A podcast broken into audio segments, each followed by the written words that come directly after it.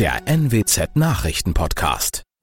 Guten Morgen zum Nachrichtenpodcast der NWZ. Mein Name ist Christian Osterloh. Moin.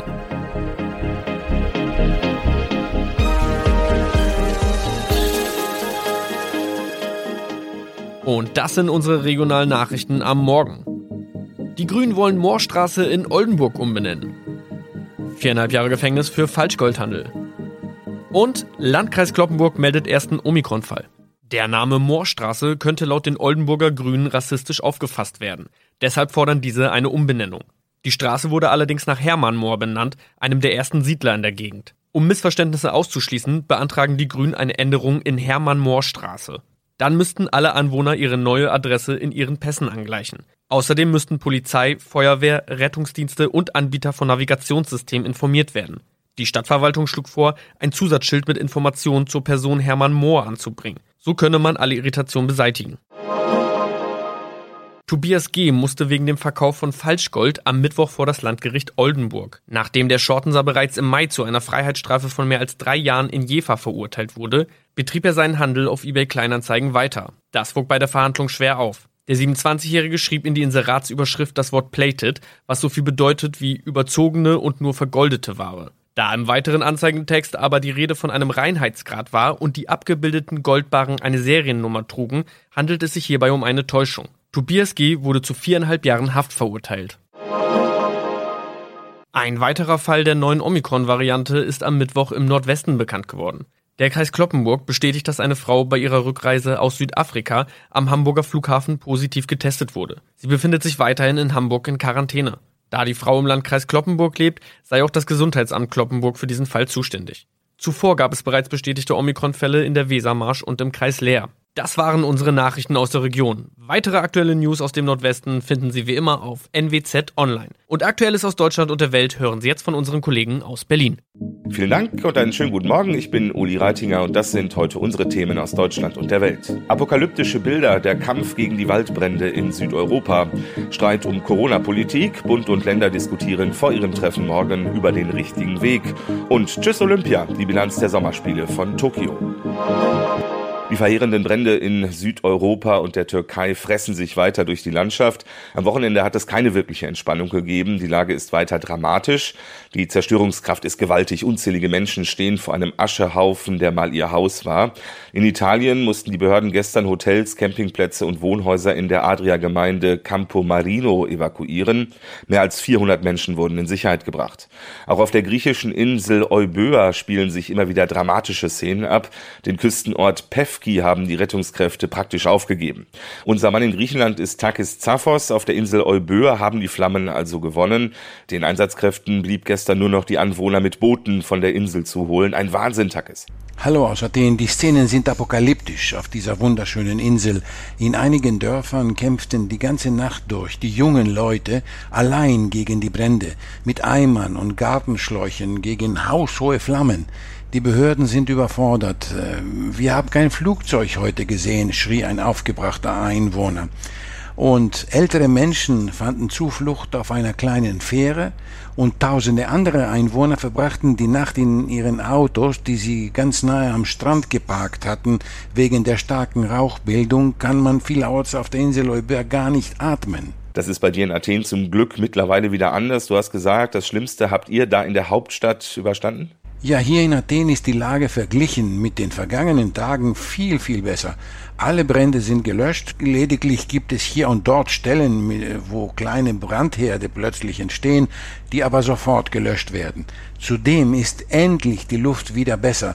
Man konnte in der Nacht die Fenster wieder aufmachen. Boah, zum Glück. Das ist ja auch ein Erfolg, an dem viele Helfer aus aller Welt mitgearbeitet haben. Griechenland hat um internationale Hilfe gebeten und die ist direkt gekommen oder zumindest auf dem Weg. Deutschland will insgesamt 200 Feuerwehrleute und Experten schicken.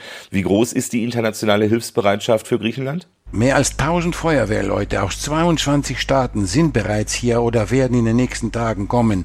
Sogar aus Ägypten sind zwei Löschhelikopter angekommen und Feuerwehrleute aus der Ukraine und Rumänien kämpfen auf der Insel Euböa gegen die Flammen. Französische, spanische und zyprische Löschflugzeuge sind im Einsatz. Die deutschen Feuerwehrleute sollen erst am Donnerstag hier sein. Diese Verstärkung ist aber sehr wichtig, denn die Feuerwehrleute hier sind erschöpft. Takis Zafos, vielen Dank nach Athen. Kommen wir zum Kampf gegen die Corona-Pandemie. In Frankreich muss ab heute praktisch jeder einen Nachweis in der Tasche haben. Und zwar den Nachweis einer Impfung, einer Genesung oder einen negativen Corona-Test. Alle, die einen solchen Nachweis nicht vorlegen können, dürfen in Frankreich ab heute nicht mehr Zug oder Fernbus fahren. Sie dürfen nicht mehr in Restaurants, Cafés, auf Messen und in Gesundheitseinrichtungen. Für Gesundheitspersonal gilt ab heute in Frankreich sogar eine Impfpflicht. In Deutschland sagen alle Politiker, eine Impfpflicht soll es auf keinen Fall geben, aber viele sprechen sprechen sich dafür aus, zumindest Druck zu machen. Denn die Menschen sind impfmüde. Die Bundesländer geben mindestens 2,3 Millionen ungenutzte Impfdosen an den Bund zurück. Laut einer Umfrage der Welt am Sonntag planen 14 Länder diese Rückgabe wegen der geringen Nachfrage. Der Bund hatte das Angebot gemacht, nicht benötigte Impfstoffe zurückzunehmen. Sie sollen noch mindestens zwei Monate haltbar sein und von AstraZeneca und Johnson Johnson sein. Der Bund will die ungenutzten Impfdosen Ländern spenden, die sie zum Teil dringend benötigen. Die Politik stellt in der Corona-Politik in dieser Woche wichtige Weichen. Morgen schalten sich die Länderchefinnen und Chefs mit Bundeskanzlerin Merkel zusammen, um zu besprechen, wie geht es weiter im Herbst. Es zeichnen sich scharfe Kontroversen ab, vor allem um die Frage, bekommen Geimpfte mehr Rechte als Nicht-Geimpfte? Thomas Thonfeld in Berlin, was glaubst du, auf welche neuen Regeln werden sich Bund und Länder morgen einigen bei ihrer Schalte? Na, so genau lässt sich das bei der Runde immer schwer vorhersagen, aber zum Beispiel eine ausgesprochene Impfpflicht, also die dürfte sicher nicht kommen, das halte ich für sehr unwahrscheinlich, aber sicherlich werden Impfanreize forciert, also zum Beispiel, dass Ungeimpfte für bestimmte Einrichtungen dann Tests vorlegen müssen, die aber demnächst Geld kosten. Das könnte ich mir gut vorstellen, wohl auch, dass man Impfungen weiter erleichtert, also indem man mehr Angebote schafft, wo man sich ohne Termin impfen lassen kann. Ob es dagegen regelrechte Impfprämien in Form Form von Gutscheinen oder ähnlichem gibt, da bin ich skeptisch. Du behältst das für uns im Auge. Thomas Thunfeld in Berlin. Vielen Dank. Das Olympische Feuer in Tokio ist erloschen um 22.07 Uhr Ortszeit, hat IOC-Präsident Bach die Sommerspiele gestern für beendet erklärt.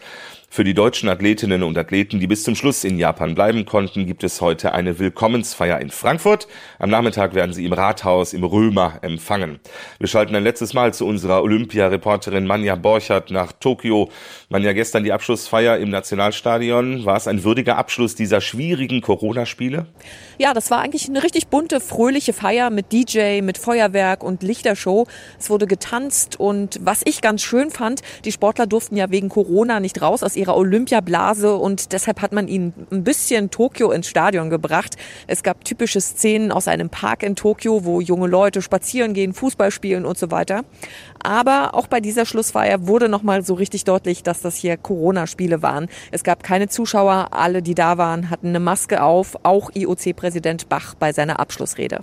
Es gab ja im Vorfeld scharfe Kritik daran, die Spiele unter diesen Corona-Bedingungen überhaupt auszutragen. Ist IOC-Präsident Bach in seiner Rede auf der Abschlussfeier darauf eingegangen? Ja, er hat die schwierigen Umstände erklärt, unter denen die Spiele hier ausgetragen wurden, hat den Japanern auch nochmal ausdrücklich gedankt. Aber er steht dazu, dass es richtig war, Olympia stattfinden zu lassen. Er sagt, das erste Mal seit Beginn der Pandemie ist die ganze Welt zusammengekommen und der Sport stand mal wieder im Mittelpunkt. Olympische Spiele von Tokio 2020 sind die Olympischen Spiele der Hoffnung, Solidarität und des Friedens, sagt er. Die Kritik allerdings bleibt und es gab vor dem Stadion auch wieder Proteste. Sportlich war es aus deutscher Sicht ein Desaster, nur Platz 9 im Medaillenspiegel, das war eindeutig zu wenig.